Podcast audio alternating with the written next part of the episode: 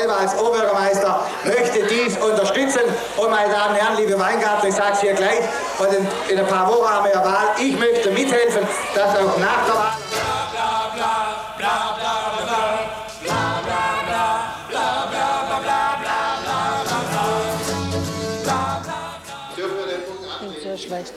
Gut, dann steht der Punkt. Schon die ganze Atmosphäre, wie das geführt wird, das kommt einem mir gerade vor, wenn man im Kindergarten wäre.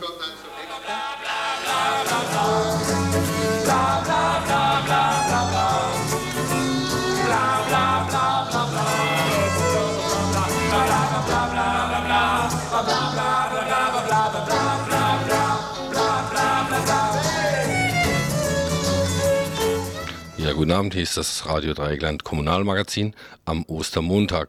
Und weil heute wieder Ferien sind und überall alle Menschen in Ferien sind, wird das Radioprogramm heute etwas dürftiger ausfallen. Vor allem zum Beispiel kommen keine Nachrichten aus dem Gemeinderat. Warum wohl? Er hat ja auch nicht getagt, er war mal wieder in Ferien. Aber stattdessen bringen wir zwei historische Beiträge. Zunächst dann einen Stadtrundgang, der sich mit der Frage der Eugenik, den Zwangssterilisationen und der Vernichtung sogenannten lebensunwerten Lebens zur Nazizeit in Freiburg befassen wird. Und in einem zweiten Beitrag bringen wir wieder unsere Nachkriegssendung Freiburg in der besetzten Zeit unter den französischen äh, Besatzungstruppen. Was war mit den anderen Parteien, die nicht zur Partei wurden? Das heißt, in Folge 17 geht es um die anderen politischen Versuche, die keine Parteien geworden sind.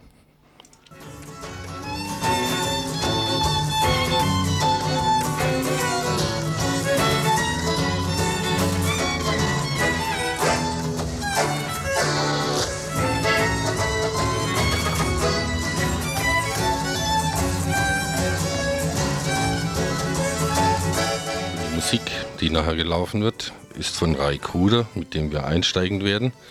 Nun also zunächst eine Musik.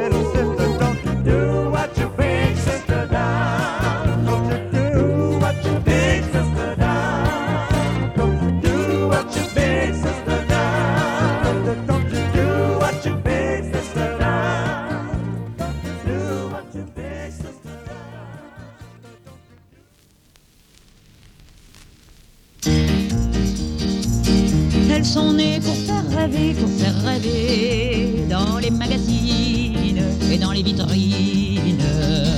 Les femmes ont tant de frivolité, de frivolité, demande à Gisèle et à Isabelle. Elles sont nées pour balayer, pour balayer et faire la vaisselle, vider la poubelle. Les femmes ont tant d'habileté, d'habileté, demande à Hélène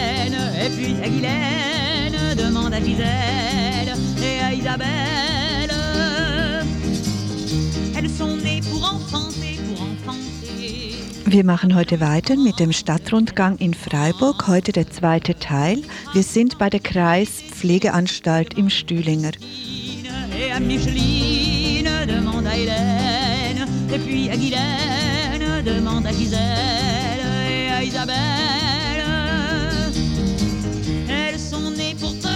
Pour travailler, et faire chacune deux journées dans une. Demande à Colette et Antoinette, demande à Christine et à Micheline, demande à Hélène et puis à Guylaine, demande à Gisèle et à Isabelle. Elles sont faites pour lutter, pour lutter, quand c'est leur colère qui remue la terre. Les femmes aussi savent lutter, savent lutter. Demande à Rosa et à Angela, demande à Colette et Antoinette, demande à Christine et à Micheline, demande à Hélène et puis à Guylaine, demande à Gisèle et à Isabelle,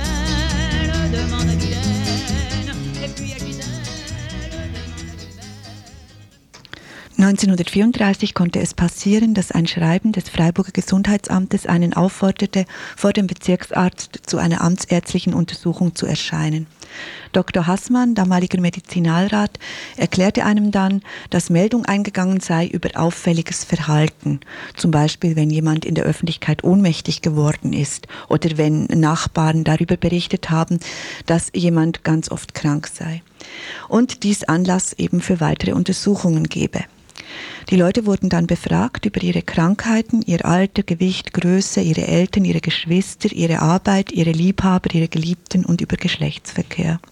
Von 1934 bis Ende 1937 wurden in Freiburg 1909 Frauen und Männer daraufhin begutachtet, ob ihnen die Möglichkeit genommen werden sollte, Kinder zu bekommen. Nur in 109 Fällen entschied das Gericht gegen den Antrag des Gesundheitsamtes. 1800 Mal wurde Zwangssterilisation angeordnet. Das diesem zugrunde liegende Gesetz war das Gesetz zur Verhütung erbkranken Nachwuchses. Es verpflichtete Ärztinnen und Ärzte, unverzüglich Anzeige zu erstatten, wenn sie eine sogenannte Erbkrankheit oder schweren Alkoholismus diagnostizierten. Ärzte, die eine einschlägige Schrift übrigens als heroische biologische Soldaten bezeichnete, waren nicht die einzigen Zuträger dieses rassehygienischen Fahndungsapparates. Auch Leiter von geschlossenen Pflege- oder Strafanstalten, auch Sozialbeamte, Familienfürsorgerinnen, Angestellte der freien Wohlfahrtsorganisationen und selbst Lehrerinnen und Lehrer waren aufgerufen, sich in den Dienst der sogenannten Aufartung des Volkskörpers zu stellen und ihren Beitrag an der sogenannten bevölkerungshygienischen Durchforstung zu leisten. 1940 veranlasste zum Beispiel der Fürsorgedirektor der Stadt Lörrach, dass gegen eine geschiedene Frau, Mutter von fünf Kindern, ein Zwangssterilisationsverfahren eingeleitet wurde.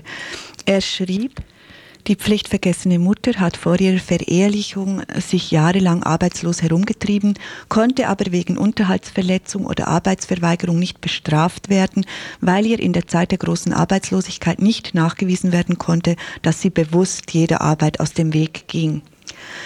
Bei der Veranlagung der Frau ist damit zu rechnen, dass sie sich weiter in gewissenloser Weise mit Männern abgibt und die aus diesen Beziehungen hervorgehenden Kinder nach wie vor der Fürsorge überlassen wird. Ich frage deshalb an, ob vorliegendenfalls nicht Unfruchtbarmachung eingeleitet werden kann. Tatsächlich beantragte kurze Zeit später der Lörracher Amtsarzt beim Erbgesundheitsgericht in Freiburg die Unfruchtbarmachung wegen angeborenem Schwachsinn. Diese Diagnose begründete er allein mit der Lebensführung der betroffenen Frau. Ihre jahrelange Arbeitslosigkeit, immer wiederkehrenden Schwangerschaften und ihr aktenkundiges Vagabundieren begutachtete er als Symptome eines haltlosen Charakters, der auf die Veranlagung der Frau zurückzuführen sei. Die Frau wurde zwangssterilisiert. Abweichendes Verhalten wurde bereits vor dem Nationalsozialismus pathologisiert. Bevölkerungspolitische Maßnahmen waren schon im ausgehenden 19. Jahrhundert immer verknüpft gewesen mit einem Gebärgebot für die sogenannten Erbgesunden und mit einem Fortpflanzungsverbot für die sogenannten minderwertigen Erbträger. Schon vor dem Ersten Weltkrieg diskutierte die Wissenschaft bevölkerungspolitische Möglichkeiten der Auslese und Ausmerze. 1920 veröffentlichte der Freiburger Psychiater Alfred Hoche und der Rechtswissenschaftler Karl Binding eine Streitschrift mit dem Titel Die Freigabe der Vernichtung lebensunwerten Lebens, die nicht nur ein Sterilisierungsgesetz forderten, sondern auch die Tötung schwerbehinderter Menschen erörterte. Schon vor 1933 wurden Behinderte als leere Menschenhülsen, Langzeitarbeitslose, deren Familien von Fürsorgeunterstützung leben mussten, als Ballastmenschen bezeichnet. Im Nationalsozialismus wurde dann mit solchen Vorstellungen ernst gemacht, Gesetze zur Vernichtung lebensunwerten Lebens geschaffen und über 70.000 Menschen aus staatlichen und privaten Pflegeanstalten zwischen 1940 und 1941 in Gaskammern umgebracht. Wir sind immer noch in Freiburg und diesmal bei der Telekom. Bei der Telekom? Ja, da steht es. Ach ja, hier sind jetzt verschiedene Bundesämter, weil es nach der Rückführung der französischen ähm, Militäranlagen an die deutsche Zivilgesellschaft ähm, hauptsächlich an den Bund ging. So ist es, glaube ich. Wir sind hier in der ehemaligen, am ehemaligen französischen Krankenhaus Ecke Engelberger Escholzstraße im Stühlinger in Freiburg. Es war eine Anstalt vom Landkreis Freiburg und sie diente zur Unterbringung von alleinstehenden pflegebedürftigen Armen, was in erster Linie Behinderte waren und sogenannte harmlose Irre. Also Irre, die nicht ähm, wirklich weggeschlossen werden mussten. Es waren auch sehr viele alte Leute hier, die zu arm waren, dass sie in ein besseres Altersheim konnten. Die Anstalt war wie viele von diesen Anstalten, die im 19. Jahrhundert errichtet wurden, auf so nach dem Selbstversorgungsprinzip eingerichtet. Also es gab hier eine große Gärtnerei und verschiedene kleinere Betriebe, also die hauptsächlich aber zum Unterhalt der Anstalt dienten, also Wäscherei, Küche und so weiter, Schreinerei. Wie haben die hier gelebt? Also was hatte man da für Vorstellungen von behinderten Menschen und wie hat man mit denen, haben die auch gearbeitet? Weißt du darüber was? Ja, sie, sie wurden hier ähm, in verschiedenen, also es gab hier zwei Trakte, einen Frauen- und Männertrakt. Die Menschen lebten in großen Sälen, in Schlaf, Schlafsälen, wo sie sich tagsüber möglichst wenig aufhalten sollten. Und es war praktisch organisiert wie jede Erziehungsanstalt, die im 19. Jahrhundert gegründet wurde. Also das Ganze baute auf Pünktlichkeit, Ordnung, Sauberkeit, Arbeitsamkeit.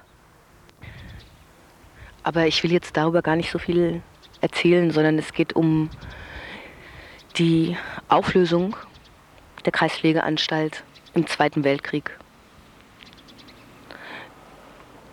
Unter dem Zeichen der sogenannten Euthanasie der Nazis, die man wirklich so nicht nennen sollte.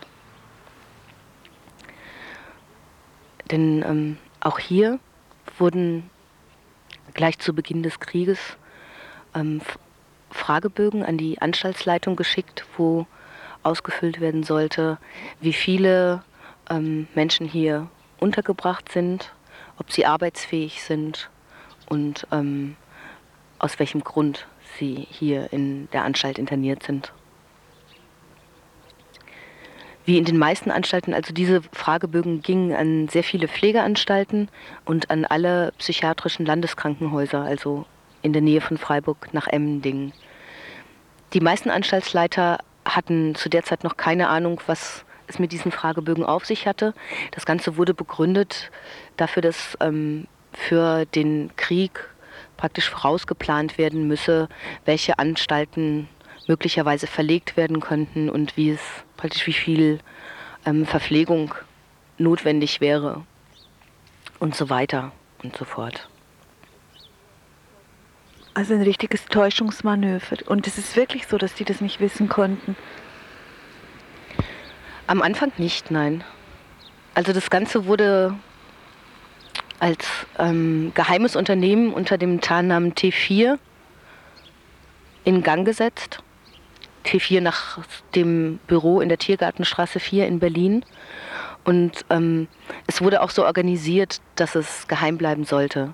Also die grauen Omnibusse, mit denen die Leute abtransportiert wurden in die Vernichtungsanstalten, waren auch praktisch eine eigene Organisation, also eine gemeinnützige Krankentransportorganisation. Tatsächlich war es aber so, dass nachdem die ähm, Transporte begannen, es innerhalb von kürzester Zeit allenfalls ein offenes Geheimnis war. Also sehr, sehr viele Leute wussten Bescheid, was da passierte. Weil es einfach viele tausend Menschen waren, die innerhalb von wenigen Monaten ermordet wurden. Und diese Leute hatten natürlich Angehörige. Also es war nicht wie später bei der Deportation der Jüdinnen und Juden, dass einfach sehr, sehr wenig Freunde und Angehörige übrig blieben, die Nachforschungen anstellten, was denn jetzt ähm, geschehen war. In Freiburg war es zum Beispiel so, dass die Friedhofsgärtner und ähm, die Totengräber sich sehr schnell darüber wunderten, wie viele Urnen aus Grafeneck, so hieß die Vernichtungsanstalt, wo die meisten badischen Behinderten und Verrückten hingebracht wurden, ankamen, alle mit dem gleichen Begleitschreiben, das plötzliches, plötzliches Versterben aufgrund von einer ansteckenden Krankheit und von daher musste die Leiche verbrannt werden und so weiter und so fort. Es war hier in der Kreispflegeanstalt auch so, dass die, dass die Insassen früher als die Pflegerinnen, das waren hier Ordensschwestern von St. Trudpert, Bescheid wussten, was passierte. Also sie bekamen in der Stadt zu hören, dass sie auch bald dran kämen und den Schornstein hochgehen würden und erzählten das dann auch hier in der Anstalt. Und was haben die Pflegerinnen gemacht? Gab es da irgendwie, haben die irgendwas gemacht? Ähm, zunächst nichts, gar nichts. Sie haben das zunächst nicht geglaubt, bis zum ersten Transport, der im Oktober 1940 stattfand. Da ging noch alles nach praktisch nach den Vorstellungen der ähm, Organisatoren. Es gab eine Liste, die dem Anstaltsleiter zugestellt wurde, wo ungefähr 60 Männer und Frauen zusammengestellt waren, die angeblich verlegt werden sollten in eine andere Anstalt. Die wurden dann auch mit ihren Kleidern und ihren wenigen Habseligkeiten, die sie hatten, ähm, ja, zusammengestellt und in diesen Omnibus gebracht. Und es war aber so, dass wenige Tage später, ich glaube zwei Wochen später ihre Kleider zurückkamen. Und diese Kleider waren nicht etwa ordentlich zusammengelegt, sondern sie kamen so zurück, wie die Leute sie vor der Gaskammer ausgezogen hatten. Und da wussten die Schwestern dann Bescheid. Also eine der Schwestern, die nach dem Krieg vor Gericht aussagte, wie die, ähm, wie die Räumung hier vonstatten ging, beschreibt das und beschreibt das Grauen, was sie überkam, als sie diese Säcke sahen. Das war aber nicht der einzige Transport, der von hier abging. Es gab noch einen zweiten, ähm, auch 1940, wo, wo es zu sehr, ja, sehr, ähm, ich weiß nicht, wie ich das jetzt nennen soll. Also wo es nicht so, so ablief, also wo die Leute einfach wussten, was ihnen bevorsteht und sich ganz heftig wehrten, in die Busse einzusteigen. Die Schwestern beschreiben das aber auch nur so, wie sehr sie diese Szenen mitgenommen haben und dass sie nichts machen konnten. Also man weiß nicht, ob sie irgendwas versucht haben. Wenn sie etwas versucht haben in dieser Situation, dann höchstens bestimmte vom Transport zu schonen, also darüber zu verhandeln, dass bestimmte Leute nicht mit mussten, was aber sehr aussichtslos war, denn dafür mussten dann andere mit. Was versucht wurde nach dem zweiten Transport und auch schon nach dem ersten, ähm, dass möglichst viele aus der Anstalt entlassen wurden. Also wenn, wenn, wenn es noch Angehörige gab, dann haben zum Beispiel hat die Anstaltsleitung versucht, die Leute wieder bei den Angehörigen unterzubringen, auch mit dem deutlichen Hinweis, dass sie hier in großer Gefahr wären.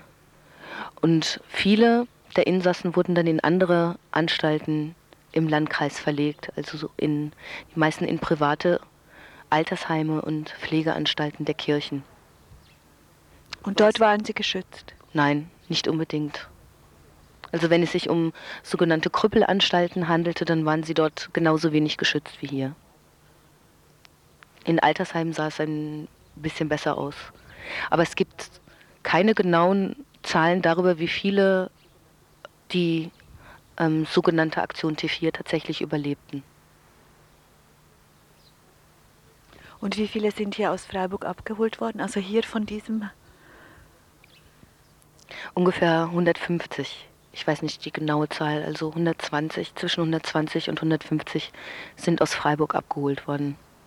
Und wer ist zurückgeblieben und was wurde hier gemacht?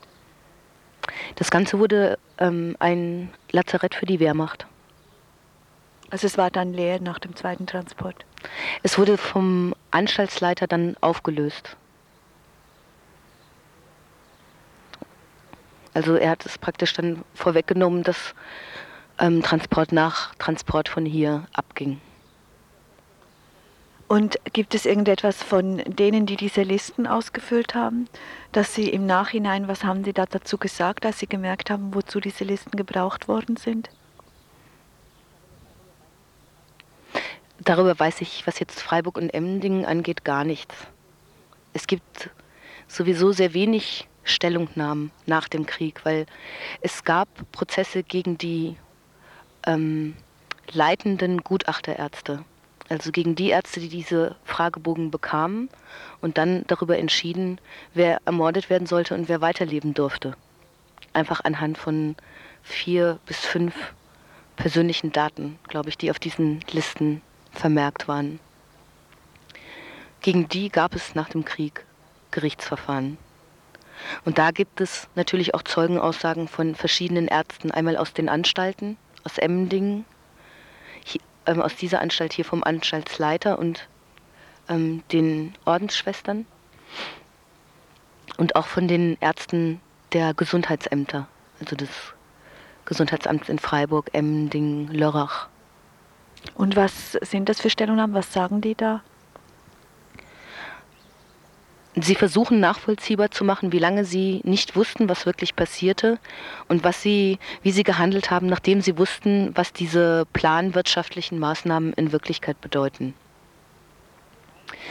Es gibt in Freiburg eine sehr ausführliche Stellungnahme der Ärzte vom Gesundheitsamt, die auf eine Widerstandshandlung von Schülerinnen der katholischen sozialen Frauenschule zurückzuführen ist. Denn es gab hier einen Vorfall am Jugendamt im Sommer 1944. Ähm, es ging darum, dass ein behindertes Kind, ein vierjähriger Junge, in ein Pflegeheim nach Kaufbeuren, das ist in Bayern, transportiert werden sollte. Und er brauchte eine Begleitung für die Bahnfahrt dorthin. Die Oberfürsorgerin des Jugendamtes beauftragte damit Praktikantinnen der katholischen sozialen Frauenschule, die in dieser Zeit ihr praktisches Jahr auf dem Jugendamt machten. Und die Praktikantinnen weigerten sich, das Kind auf dem Transport zu begleiten und begründeten dies auch ganz ausdrücklich damit, dass sie befürchteten, dass dem Kind in der Anstalt etwas zustoßen würde. Das Ganze ähm, sorgte für großes Aufsehen, denn die Oberfürsorgerin wertete ähm, das Verhalten der Schülerinnen als ähm, ja praktisch als Aufsässigkeit, als bewusste Obstruktion von katholischer Seite und meldete das dem Dienstleiter des Fürsorgeamtes. Wohlfahrtsamt hieß es im Übrigen unter den Nazis. Und ähm, das Ganze ging dann bis zum Oberbürgermeister, der anordnete, dass die Schülerinnen sofort entlassen werden müssten und sie außerdem bei der Gestapo anzeigte. Das Ganze zog aber schon in dieser Zeit eine Diskussion zwischen dem Jugendamt und dem Gesundheitsamt nach sich, die sich nun damit auseinandersetzten, ob Kaufbeuren eine Anstalt wäre, in dem Kinder gefährdet wären. Und was passierte mit den Schülerinnen? Sie wurden entlassen, wurden verhört bei der Gestapo und kamen allerdings mit einer politischen Verwarnung davon. Also sie wurden nicht angezeigt, wohl unter anderem auch deshalb, weil der zuständige Gestapo-Beamte das versuchte, das Ganze möglichst herunterzuspielen. Das ist auch ganz interessant. Also ähm, zumindest in Freiburg ist das zu beobachten, dass bei sehr vielen politischen Anzeigen, wo es ähm, um die sogenannte Vernichtung lebensunwerten Lebens ging, aber auch um die Deportation von Juden, dass ähm, dort entweder nach einer anderen Begründung gesucht wird, um die Leute anzuzeigen, oder aber das Ganze heruntergespielt wird. Weil es offenbar nicht in Interesse war, das Ganze ähm, ja, also Aufsehen zu erregen. Obwohl ja die Gerichtsverhandlungen oder auch einfach nur das Wegschaffen in ein KZ nicht gerade eine öffentliche Angelegenheit war, befürchtete man wohl schon allein das Gerede in der Nachbarschaft, wenn ein Mann oder eine Frau aus diesem Grund in Haft kam. Erzählt hat Birgit Heidke und auch alle unsere anderen Informationen haben wir aus dem Buch, das sie zusammen mit Christina Rössler über die Stadtgeschichte der Frauen von 1800 bis 1950 in Freiburg geschrieben hat. Das Buch ist im Corre Verlag erschienen unter dem Titel Margaretas Töchter. Zum Schluss hören wir nochmal ein Lied von Francesca Solville, das am Anfang hieß Demande aux femmes und das jetzt heißt Le Chant du Monde.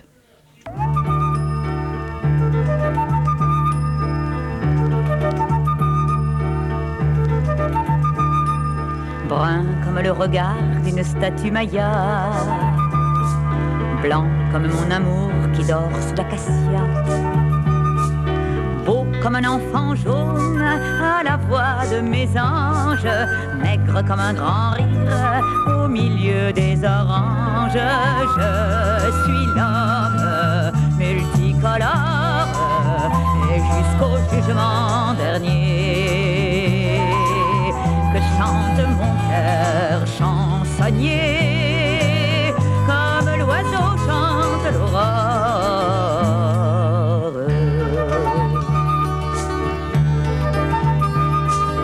Rouge comme un massacre au soleil des bisons, brun comme un paysan accouchant les saisons, maigre comme un tam-tam à l'ombre des gazelles, jaune et toujours vivant sous l'arbre tourterelle. Je suis l'homme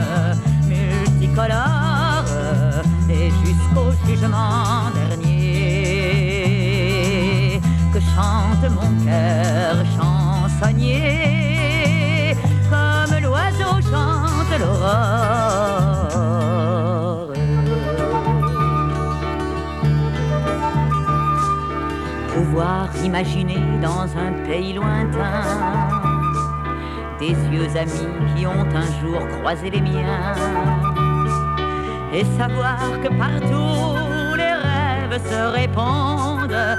Elle est ma façon d'être un citoyen du monde. Je suis l'homme multicolore et jusqu'au jugement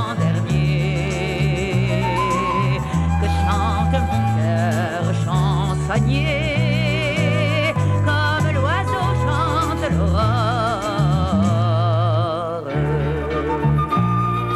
blanc comme le soleil et soleil comme un noir, jaune comme un lampion au fronton du grand soir, rouge comme le sang des colombes indiennes, brun comme un enfant nu des ruines anciennes. Je suis l'homme multicolore et jusqu'au jugement dernier que chante mon cœur chansonnier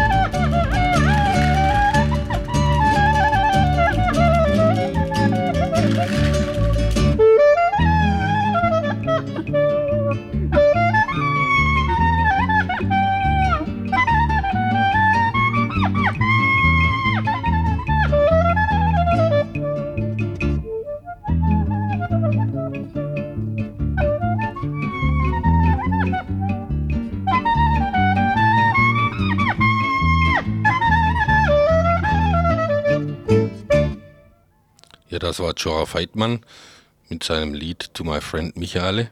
Und nun kommen wir unser, zu unserer zeitgeschichtlichen Reihe Freiburg in der Nachkriegszeit. Und da geht es um die politischen Bewegungen, die zu keiner Partei geworden sind. Die Nazi-Regierung und die deutsche Wehrmacht haben bedingungslos den alliierten Expeditionsstreitkräften kapituliert.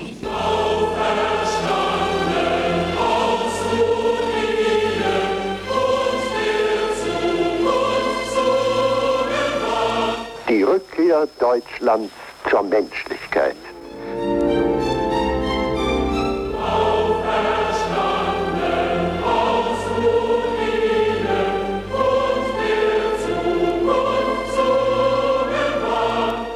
Am Anfang war die Zone, die Nachkriegszeit in Freiburg.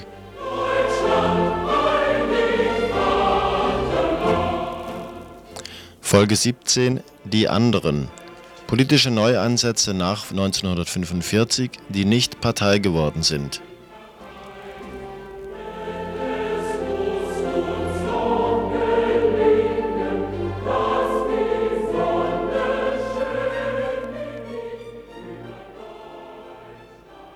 Im Frühjahr 1946 hatte das Land Baden in der französisch besetzten Zone ein Vier-Parteien-System.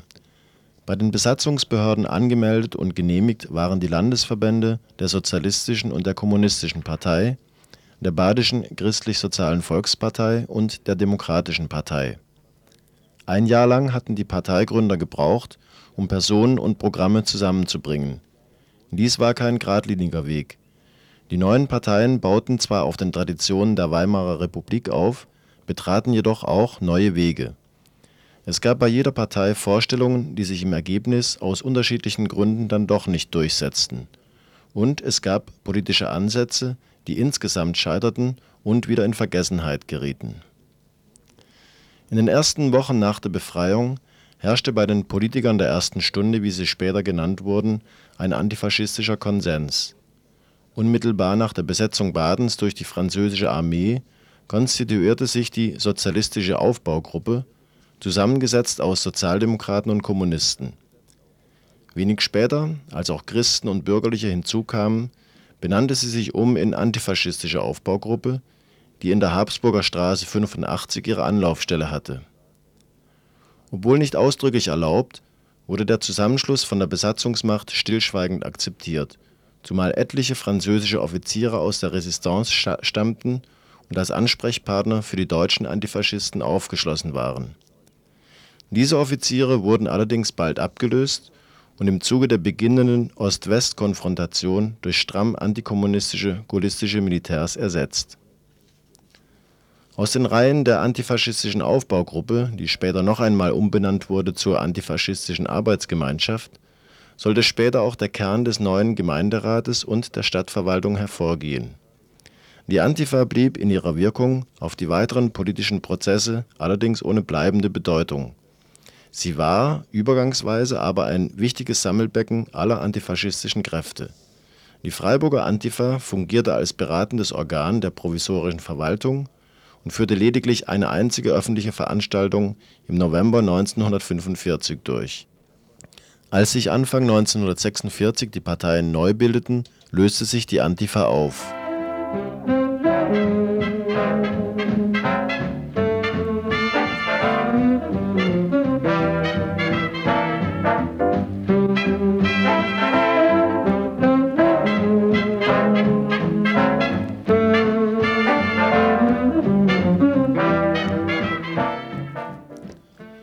Neben der Antifa gab es einen weiteren Versuch, unterschiedliche politische Kreise zu einem breiten antifaschistischen Bündnis zusammenzufassen.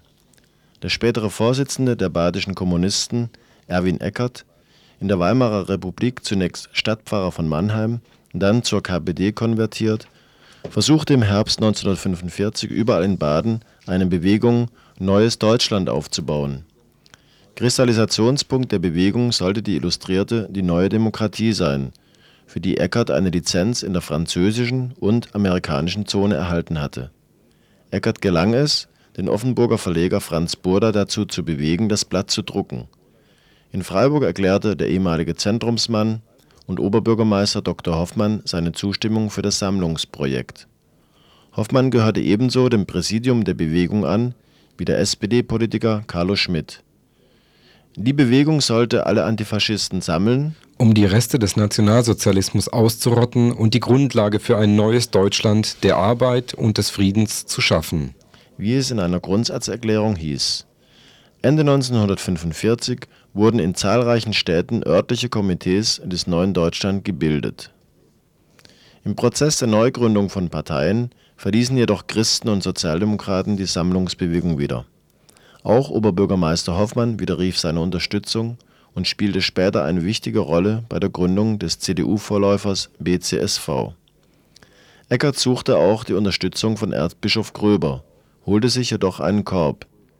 Die Illustrierte Die Neue Demokratie wurde 1948 zugunsten eines zentralen Organs eingestellt, das die KPD in Berlin gründete, die Berliner Illustrierte. Die KPD startete eine große Kampagne für die Berliner Illustrierte und ordnete die Einstellung von Konkurrenzprodukten in ihrem Einflussbereich an. Eckert beugte sich der Parteidisziplin und begrub mit der Illustrierte seine eigenen Sammlungspläne endgültig. In der ersten provisorischen Landesregierung wurde der Kommunist Eckert Staatsrat für besondere Aufgaben. Eckert war insbesondere für die sogenannte Entnazifizierung zuständig. 1949 erreichte Eckert als Kandidat der KPD bei den Mannheimer Oberbürgermeisterwahlen beachtliche 35 Prozent der Stimmen.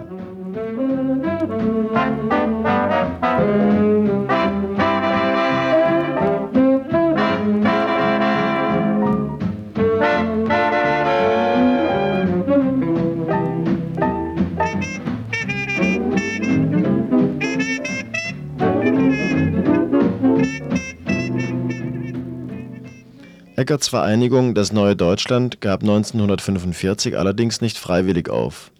Die französische Besatzungsmacht nahm Anstoß an der gesamtdeutschen Ausrichtung der Vereinigung und verbot sie. Zugleich forderten die Franzosen massiv eine andere Organisation, an deren Zustandekommen sie maßgeblichen Anteil hatten, die Vereinigung Abendland. Der Chef des französischen Service d'information, Lieutenant Jordi, nahm bereits am 4. September 1945 mit dem Direktor der Katholischen Volkshilfe in Freiburg, Dr. Josef Ruby, Kontakt auf. Ruby hatte sich als Nazigegner und zugleich als Kontrahent der von ihm als preußische Professoren titulierten Universitätsprofessoren des Freiburger Kreises um Konstantin von Dietze profiliert. Die gemischt evangelisch-katholische Professorenschaft der Universität war Ruby suspekt er drang bei Erzbischof Gröber darauf, das katholische Element bei der Gründung eines politischen Neuansatzes zu stärken. Rubis Vereinigung Das Abendland gründete sich mit der wohlwollenden Unterstützung der Besatzungsmacht am 26. November 1945 im Sitzungssaal der Wirtschaftskammer. Ihre Unterstützung bekundeten immerhin 56 Freiburger Persönlichkeiten, darunter der Musikwissenschaftler Professor Willi Gurlitt der spätere FDP-Gründer Berthold Goldschagg, der Verleger Julius Dorneich, Oberbürgermeister Dr. Hoffmann, der Philosophieprofessor Max Müller und der Sozialdemokrat Friedrich Leibbrandt. Der Name der Vereinigung Abendland war nicht geografisch, sondern programmatisch gemeint. Er spiegelte die Sehnsucht der katholischen Fundamentalisten wider, die Verbindung zwischen Christentum, Kirche und Staat in einer berufsständischen und föderalistischen Ordnung im europäischen Maßstab ähnlich wie im Mittelalter zu restaurieren. Humanismus, Reformation und Verweltlichung wurden als Wurzeln totalitärer Systeme abgelehnt. Die Aussöhnung mit Frankreich wurde zum zentralen Punkt erhoben. Ruby führte auf der Gründungsversammlung dazu aus, Notwendig ist hierfür allerdings dass wir aus der unglückseligen Haltung Frankreich gegenüber als unseres Erbfeindes herauskommen. Nachbarn, die trotz aller Gegnerschaft so viel gemeinsames kulturelles Erbgut haben, müssen sich wiederfinden auf den naturgegebenen Grundlagen der Nachbarschaft. Und sie können sich finden auf einer beiden gemeinsamen Ebene, die immer das Abendland war.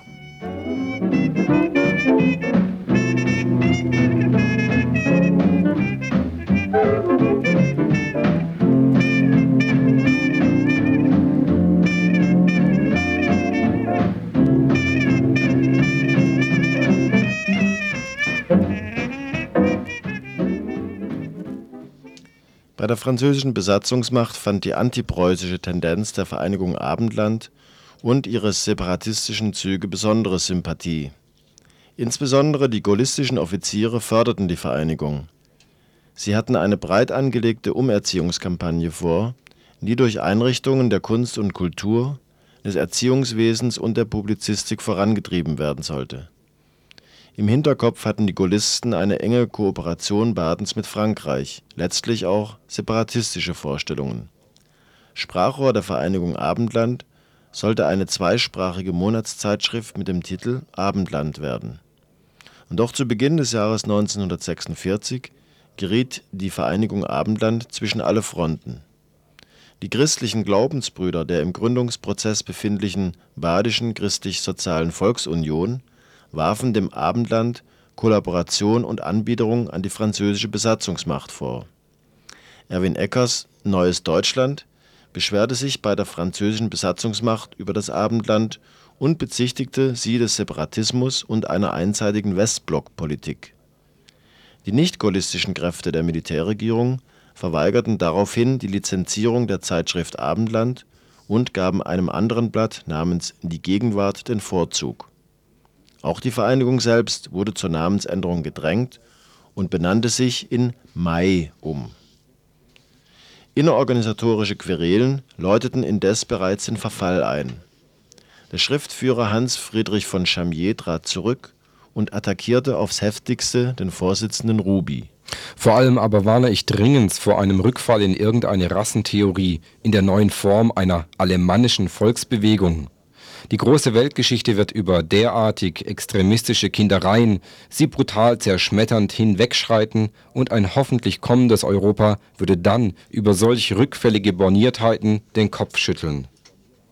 Der Förderer des Abendlandes, Lieutenant Jordi, wurde nach Österreich versetzt. Die Franzosen zogen sich aus der Vereinigung zurück und überließen sie einem langsamen Zerfallsprozess.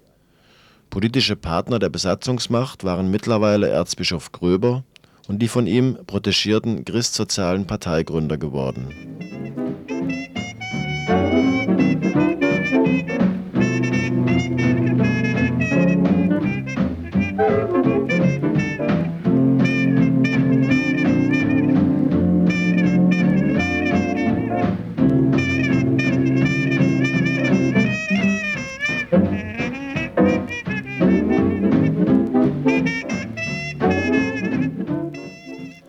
Ein weiterer politischer Gründungsversuch wurde vom ehemaligen Reichskanzler Dr. Josef Wirth gestartet. Der Zentrumspolitiker Wirth, der 1923 den berühmten Rapallo-Vertrag mit der jungen Sowjetunion abgeschlossen hatte, kam im Juli 1945 für zwei Tage aus dem Schweizer Exil in seine Heimatstadt Freiburg zurück.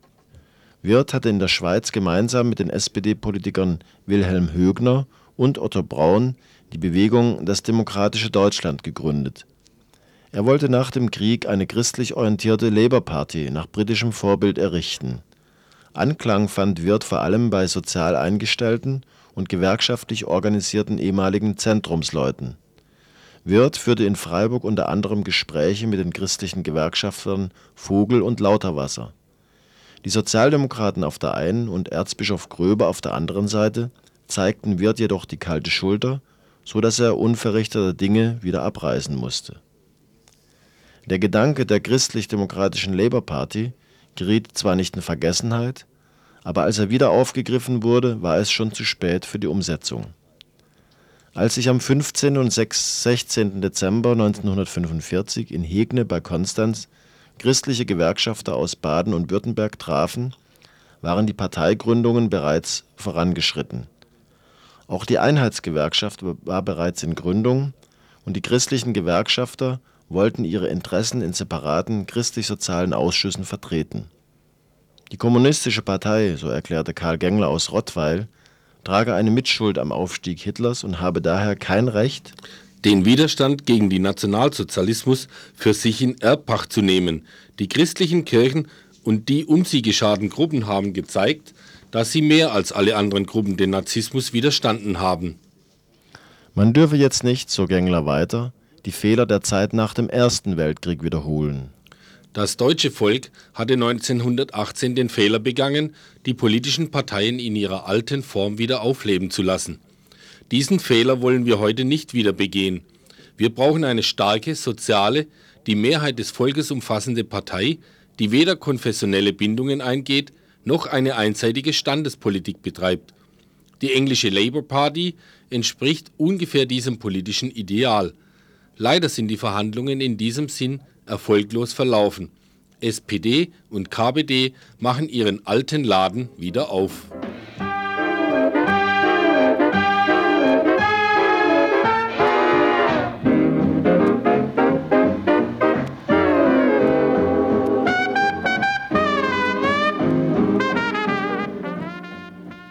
Versammlung formulierte zwar abschließend ein Aktionsprogramm mit antikapitalistischen Zügen und dem Aufruf zur politischen Einigkeit unseres Volkes in einer großen Partei in Klammern (Labour Party). Doch war den Rednern klar, dass sie keine andere Wahl hatten, als sich einer der bereits in Gründung befindlichen Parteien anzuschließen. Schon auf der zweiten Tagung im Sommer 1946 wurde beschlossen, auf eine Parteigründung zu verzichten und sich in der Badisch-Christlichen Volkspartei zu betätigen. Der ehemalige Reichskanzler Wirth konnte in diese Diskussion nicht mehr eingreifen.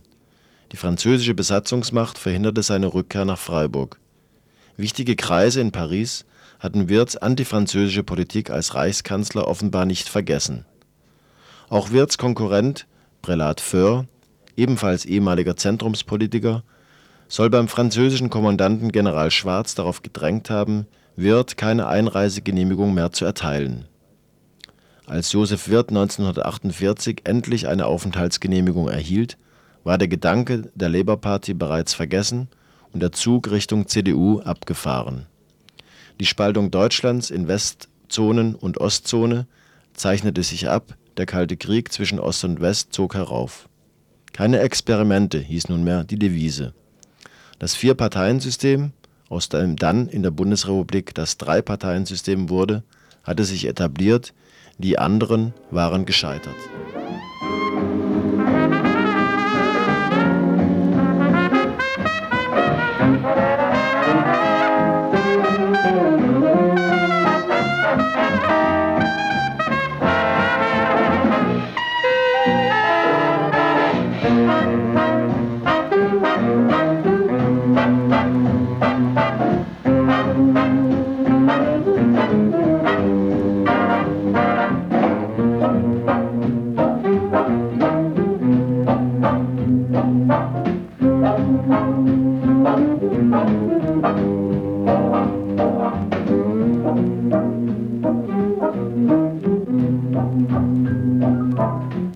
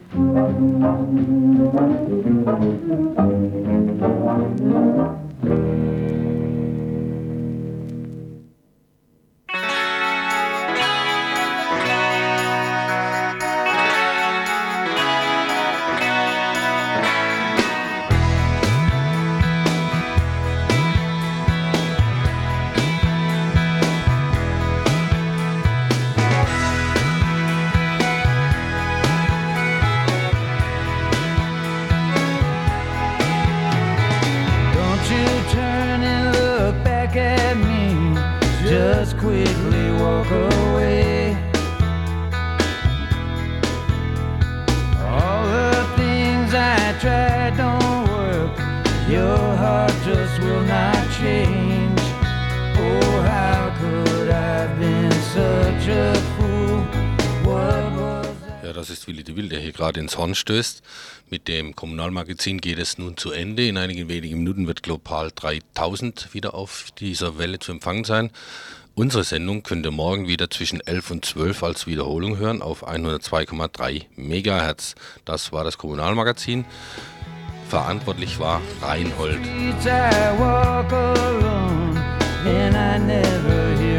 streets Distracted by my thoughts of you. With that new love you have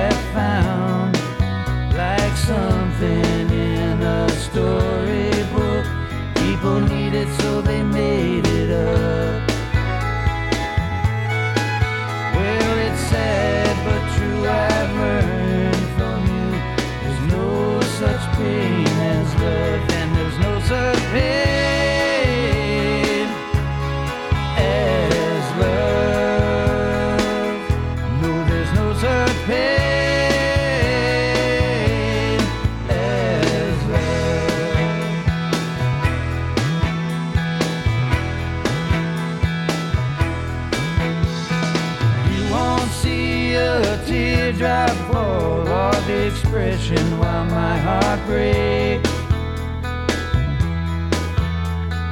I'll just turn around in the crowd to see you every place.